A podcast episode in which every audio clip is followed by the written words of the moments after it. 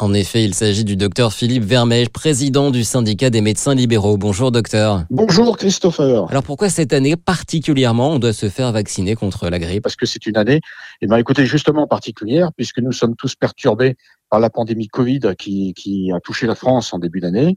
Et à, partir de là, donc, les personnes vulnérables et fragiles risquent de développer à la fois le Covid et la, et la grippe. Le fait d'être vacciné, elles seront, ces personnes seront protégées contre la grippe et cela permettra aux médecins quand même d'aller beaucoup plus directement au fait si jamais donc elle présente des symptômes de température, de tout euh, que l'on rencontre à la fois dans la grippe et le Covid.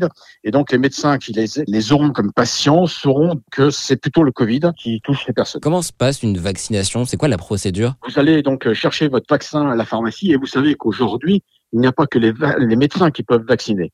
Il y a aussi les infirmiers et il y a aussi les pharmaciens. Donc la plupart du temps, ça sera même peut-être votre pharmacien qui vous vaccinera directement dans l'officine, puisqu'ils ont un espace confidentiel pour le faire. Et donc, vous n'aurez pas besoin d'aller voir votre médecin pour vous faire vacciner pour la grippe. Si j'ai eu des effets euh, secondaires sur une précédente vaccination contre la grippe, est-ce que je vais forcément en avoir cette année? Pas nécessairement, puisque le, la souche varie en fonction du vaccin chaque année. Hein. Ce n'est pas le même virus puisqu'il a muté. Par contre, dans le vaccin, il y a d'autres produits auxquels vous avez peut-être pu réagir. Maintenant, ça dépend des, réactions que vous avez eues, par exemple, l'année dernière.